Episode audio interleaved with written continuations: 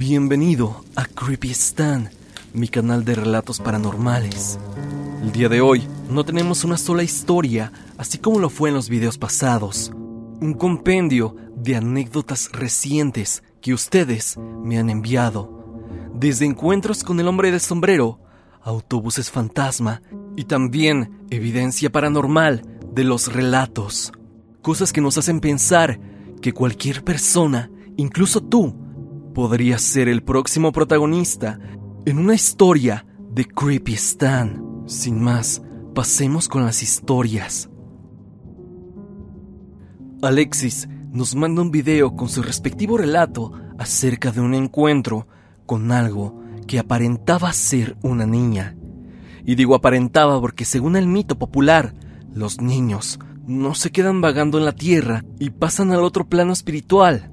Entonces, quizá lo que veía este suscriptor puede que haya sido un demonio.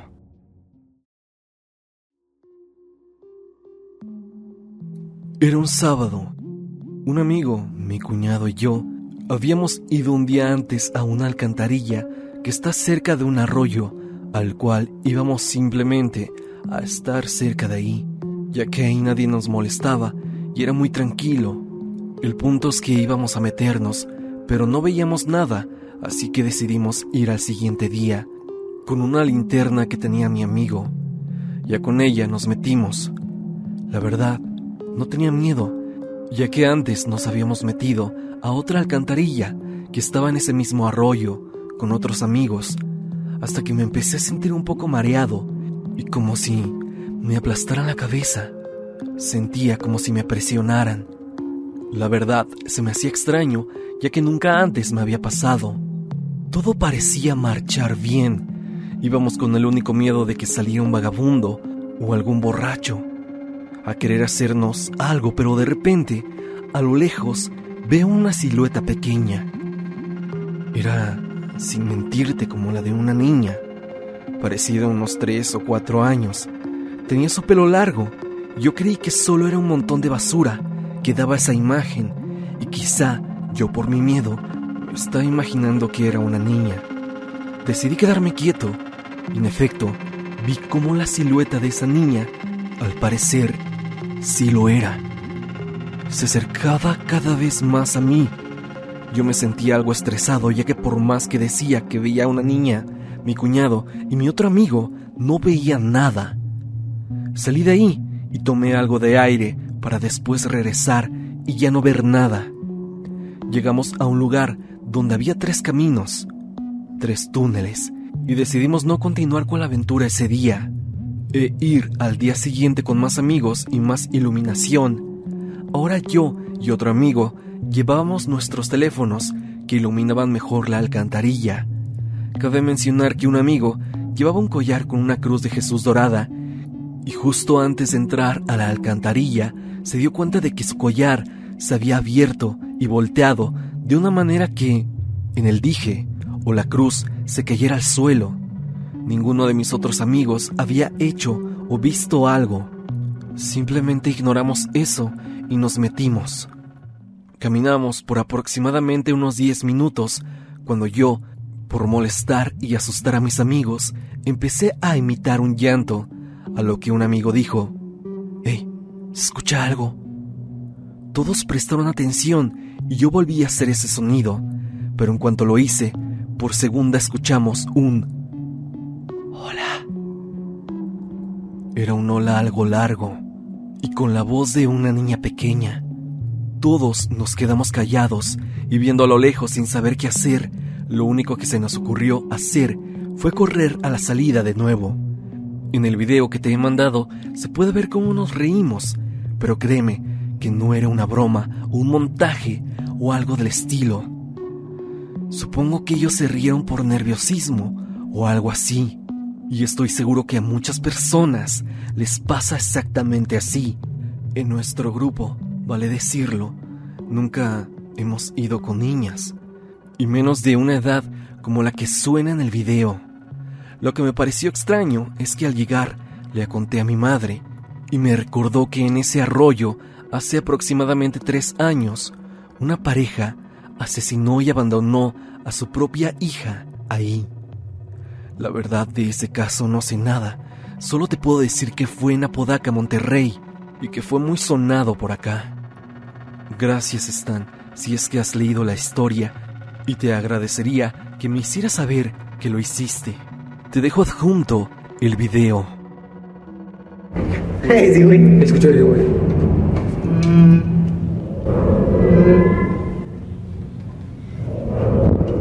¡Órale, güey!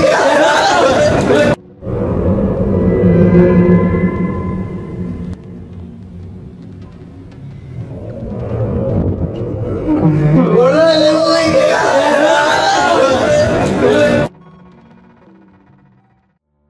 La siguiente anécdota pertenece a un suscriptor que se hace llamar Omega. Él trabaja en una compañía de teléfonos móviles y ofrece chips yendo de casa en casa y así ha conocido a muchas personas. Y la siguiente historia tiene que ver justamente con su trabajo.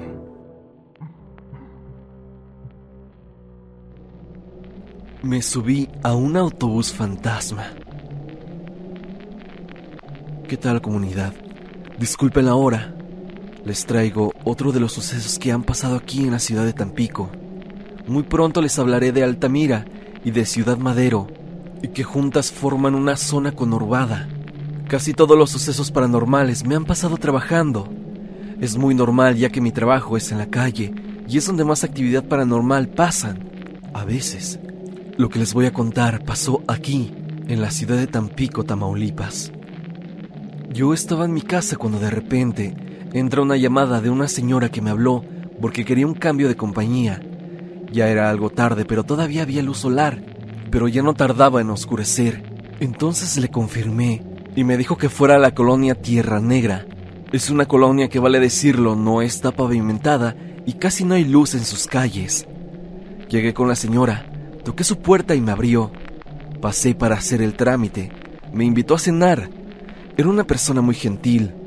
Estuvimos en un agradable momento conversando hasta que se nos fue el tiempo demasiado rápido. Cuando le dije a la señora que me retiraba, me dijo, no te vayas, ya es tarde. Le dije, ay señora, es que me tengo que ir a mi casa, tengo que ir a dormir, mañana trabajo. Ella me dice que a esta hora ya no hay autobuses.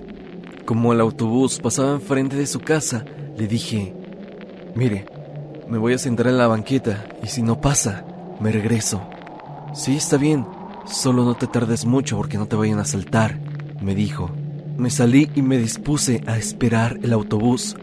No sé por qué motivo me dio por caminar sobre la calle mientras esperaba el autobús. Y a lo lejos vi que venía un camión. Me subí, pagué mi pasaje y me senté. En eso noté que los pasajeros iban sentados. No había ninguno parado, pero ellos no parecían personas, sino más bien como maniquís, ya que no se movían, estaban estáticos, incluso traían ropa vieja y antigua, como que no coincidía con esta época, pero no me podía bajar, ya que seguramente no pasaría otro por la hora. No me quedó de otra más que seguir arriba. Cuando llegamos al final de una subida me dijo el chofer, bájate, que hasta aquí llego. Le dije, pero, ¿cómo me va a dejar aquí? Le dije que si no iba a llegar a mi colonia. Y me dijo que ya no iba para allá y que si no me bajaba, ya no volvería a bajar nunca. Al ver su cara seria, que no expresaba algún sentimiento, decidí bajarme e irme caminando. El camión arrancó enseguida. Por donde me bajé, pasó un tren y yo lo escuché. Lo escuché pitando, pero se me hizo raro porque el tren nunca pasa a esa hora. Cuando de repente oí que el tren colisionó con algo. Chocó con otra cosa y de pronto escuché gritos de personas pidiendo auxilio. Entonces, al darme cuenta de los gritos que pegaba la gente, empecé a gritarle a los vecinos. ¡Ayuda! El tren chocó con el autobús. ¿Cuál fue mi sorpresa? Que uno de los vecinos salió y me dijo, no chocó nadie, es un accidente, un accidente fantasma.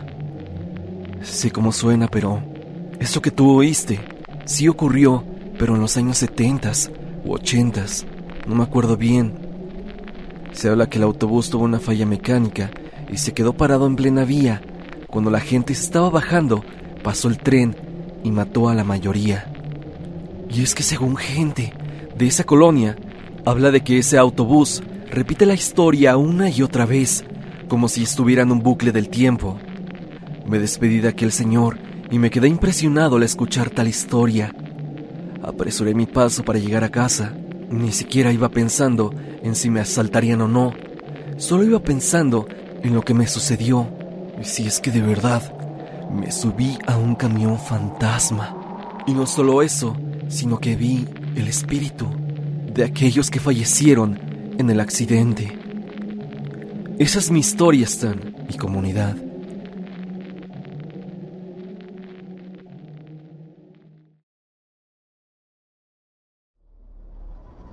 Neoc Moreno nos envía su historia mediante el grupo de Facebook.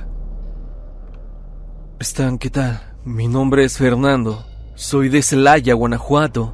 Espero estés bien. Antes que nada, déjame decirte que siempre veo tus videos, incluso también los de Creepy Stan, y quiero contarte mi anécdota.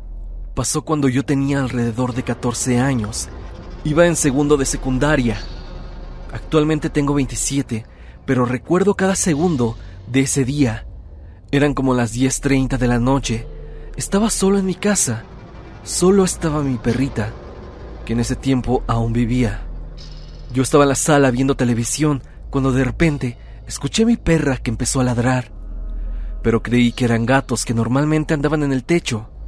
Pasaron no más de tres minutos y ella siguió ladrando, así que decidí asomarme al patio de la casa, que es donde ella se quedaba, y vi que incluso empezaba ya a tener mucha saliva en su boca y ladraba de manera muy desesperada. Y con enojo, incluso se subió al lavadero. No dejaba de ladrar hacia el techo. Inclusive me veía como queriéndome decir algo, como si me quisiera decir que alguien estaba ahí. Para esto, yo creí que era algún ladrón. Fue lo que yo pensé, así que me subí al lavadero. Si subes al lavadero, está enseguida una ventana pequeña que es del baño, la cual tiene una reja, y si subes a la reja, alcanzas a ver todo el techo.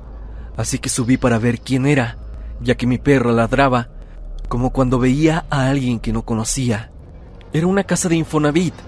Todas son iguales.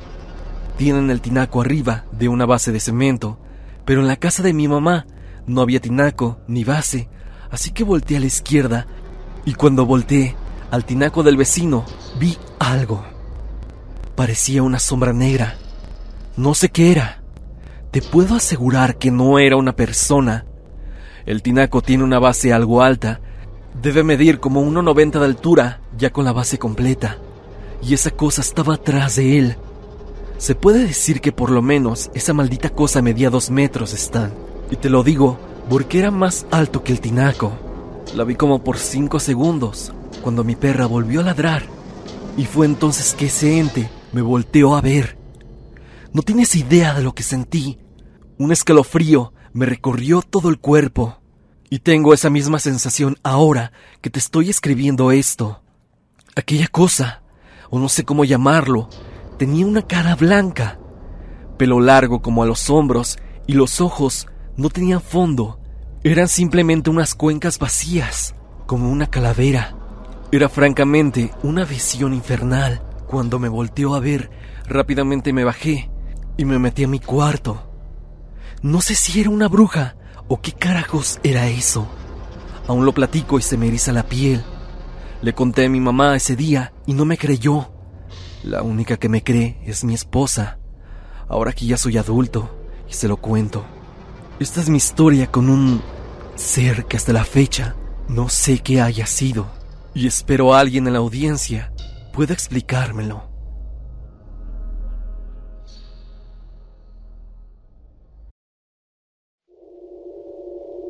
Lupita Aguilán nos cuenta su experiencia vía correo. Hola Stan, mi nombre es Lupita y me gustaría contarte una de mis muchas anécdotas. Actualmente tengo 19 años y me dedico a la brujería desde hace casi cuatro años. Cuando tenía cuatro, murió mi abuelo paterno el 1 de octubre del 2008. Esa noche, lo recuerdo muy bien, quedó marcado en mi mente. Yo soñé con muchas serpientes alrededor de mí y del miedo me desperté y por alguna razón decidí ir con mi abuelo en lugar de con mis padres. Pero cuando me acerco a él, veo que le estaba saliendo algo morado por la boca y sangre por la nariz. Él estaba enfermo. Yo le grité a mi papá y se lo llevó inmediatamente al hospital, así que empezaron a llamar a nuestra familia, porque posiblemente esa noche mi abuelo moriría. Vivíamos en un pueblo pequeño en el sur del país. Toda la familia estaba cerca, y así fue. Mi abuelo murió en la carretera, camino hacia el hospital. Pero aquí viene lo raro. Esto pasó en 2020, durante el proceso de mi despertar espiritual. No sé si fue un sueño o recuerdo que logré desbloquear, pero yo vi cómo murió mi abuelo. Yo iba con ellos. Mi abuelo iba a los asientos de atrás, acostado, su cabeza del lado del copiloto para que mi papá pudiera verlo. Yo estaba ahí, pero no de manera física. Vi cómo mi abuelo sostuvo mi mano antes de morir. Su mano estaba fría y cuando cerró los ojos, soltó mi mano. En ese momento mi papá volteó a verlo y se dio cuenta de que mi abuelo ya había fallecido. Vi cómo paró el auto de inmediato en la carretera. Vi cómo agachó su cabeza en el volante y empezó a llorar. Estuvo así unos minutos y después se dio la vuelta para regresar a casa. Cuando llegó, yo solo corrí a abrazarlo y llorar con él. Esto no es todo. Después de su fallecimiento, cuando cumplí cinco años, en el 2009, yo empecé a ver una sombra negra de un hombre alto con sombrero. Yo dormía en medio de mis padres, pero en las madrugadas me levantaba y veía a ese hombre frente a mí. Solo sentía que me observaba. No sé cómo, pero sentía esa presencia y yo le decía a mi padre, Papá, ese señor me está viendo. Y mi padre me decía, Hija, ahí no hay nadie. Pasó el tiempo y todas las noches lo veía, hasta que, cierta noche, me levanté en la madrugada y ese hombre, con señas, me decía que fuera con él. Yo le dije nuevamente a mi papá que ese señor quería que me fuera con él.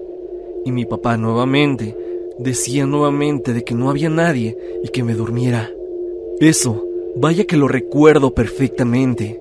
Un año después, yo no veía solo al hombre del sombrero, pues una noche mientras dormía, tenía una litera, yo dormía abajo. Escuché a dos niñas reírse en la cama de arriba. Le dije a mi papá, y él siempre me decía que no había nadie, que todo estaba en mi cabeza. Pasaron los años y yo seguía llorando por la muerte de mi abuelo. Cada que íbamos a limpiar su tumba o veía una foto de él, y seguía viendo a este ente, pero ya no tenía miedo, pues me acostumbré a su presencia. Dejé de llorar por mi abuelo a los 11 años y fue también cuando dejé de ver esa sombra. Sin embargo, regresando al 2020, durante el proceso de mi despertar espiritual, una noche, mientras dormía, sentía que alguien estaba conmigo. Así que me desperté y vi al hombre del sombrero en la esquina de mi cuarto. Por un momento me quedé inmóvil y sin poder respirar, pero después de unos minutos retomé la respiración y le dije, no sé quién eres o qué eres, pero no me hagas daño, ya no te tengo miedo. Veo cómo se acerca y se sienta en la esquina de mi cama y se queda ahí. Sé que era solo una sombra, pero sentía su presencia y cómo me veía sin hacer ni decir nada. Sin miedo, volví a cerrar los ojos y me quedé dormida. En la mañana ya no estaba y todo regresó a la normalidad.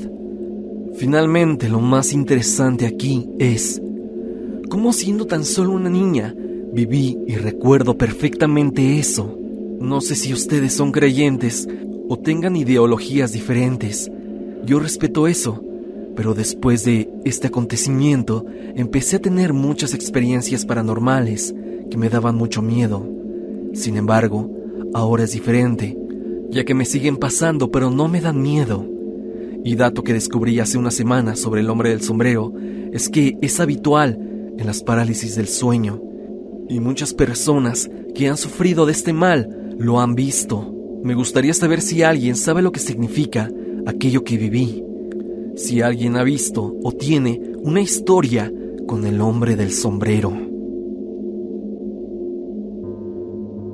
Hasta aquí este nuevo capítulo de Creepy Stan. Espero que te haya gustado. Ya hemos escuchado toda clase de anécdotas paranormales, encuentros con seres extraños y vivencias que nos dejan pensando en que los fenómenos paranormales se pueden suscitar en cualquier momento. Dime, ¿tú tienes alguna anécdota paranormal? Si así lo es, no lo dudes y envíamela al correo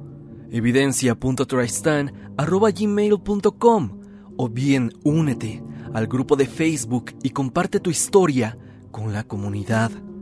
Suscríbete a Creepistan y nunca te pierdas de los nuevos relatos que se actualizan semana con semana. También escúchame a través de Spotify para que me oigas mientras haces tus labores diarias. Sin más que decir, no te olvides de que yo soy Stan y te deseo dulces pesadillas.